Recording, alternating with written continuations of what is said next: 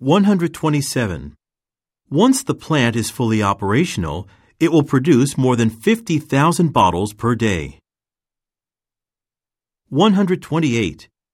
The number of visitors to the island is expected to increase significantly after the ferry service hours are extended. 129. According to BizSphere magazine, Aeroflight is now among the world's 10 largest aircraft manufacturers. 130. The CEO acted on the recommendation of the Finance Committee to make more investments.